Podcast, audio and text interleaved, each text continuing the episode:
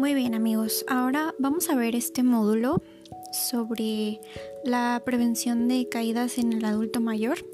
Primero que nada, pues vamos a definir qué es una caída. Y el objetivo principal es reconocer a las caídas como un problema de salud en los adultos mayores. Pues bien, la OMS define las caídas como consecuencia de cualquier acontecimiento que precipite al paciente al suelo en contra de su voluntad. Ahora, ¿por qué es tan importante detectar y prevenir las caídas en el adulto mayor? Porque las caídas pueden tener graves consecuencias a nivel de la morbilidad, mortalidad y dependencia. Esto quiere decir que pues como ya sabemos, en esta etapa los adultos mayores no tienen la misma motricidad a diferencia que un joven. Y aparte se debilitan sus músculos, sus huesos, entonces el que tenga una caída puede afectar en puede tener graves afectaciones en en su cuerpo y en su salud.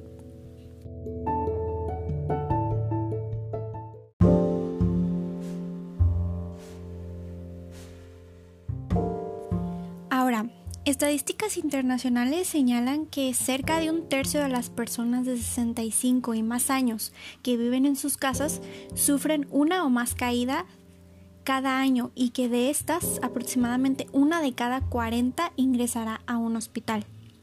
Entonces a medida que aumenta la edad aumentan las caídas.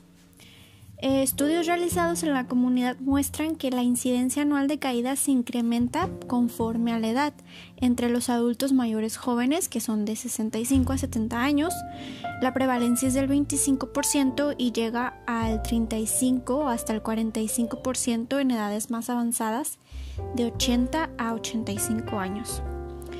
Esta situación se agrava en los adultos mayores que viven en establecimientos de larga estadía, ya que uno de cada dos presentan una o más caídas durante el año.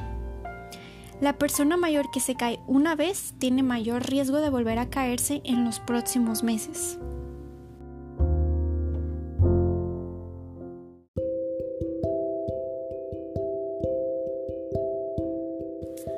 Ahora, ¿qué cambios asociados al envejecimiento predisponen a las caídas? Todo lo que altere la marcha y equilibrio contribuye a favorecer las caídas. Eh, por ejemplo, disminución de agudeza visual, reducción de la circulación sanguínea, disminución de la sensibilidad, atrofia muscular, atrofia de partes blandas, ligamentos, tendones, degeneración de estructuras articulares, ¿Y qué modificaciones se producen en el aparato locomotor en los adultos mayores que predisponen a las caídas? Pues tenemos la columna vertebral que se desplaza, la cadera genera rigidez articular, disminución de la movilidad articular, insuficiencia de músculos, fracturas, en las rodillas, inestabilidad, disminución de la movilidad y pues claudicación espontánea que es dolor, y su insuficiencia neuromuscular. En los pies, atrofia de las células, rigidez de las articulaciones y atrofia muscular. Em, ahora vienen unos puntos muy importantes. ¿Quiénes presentan mayor riesgo de caer?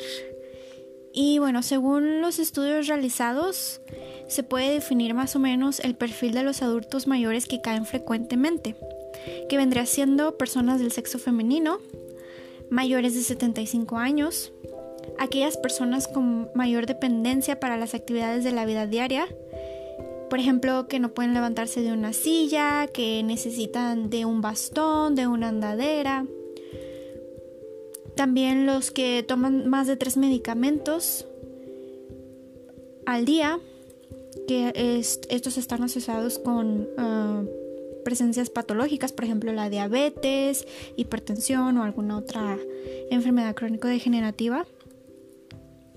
Eh, las personas que presentan alteraciones visuales y auditivas, esto pues es muy claro, personas que no pueden escuchar muy bien, que no pueden ver muy bien, personas portadoras de enfermedades eh, neurológicas, osteoarticulares y musculares, que son pues básicamente, no sé, osteoporosis, eh, alguna afectación en los músculos, Parkinson puede ser, eh, personas que realizan actividades de riesgo, personas que se exponen a barreras arquitectónicas y pues aquellos que ya tienen antecedentes previos de caídas, que sería el 65%, puede sufrir una nueva caída en los siguientes seis meses.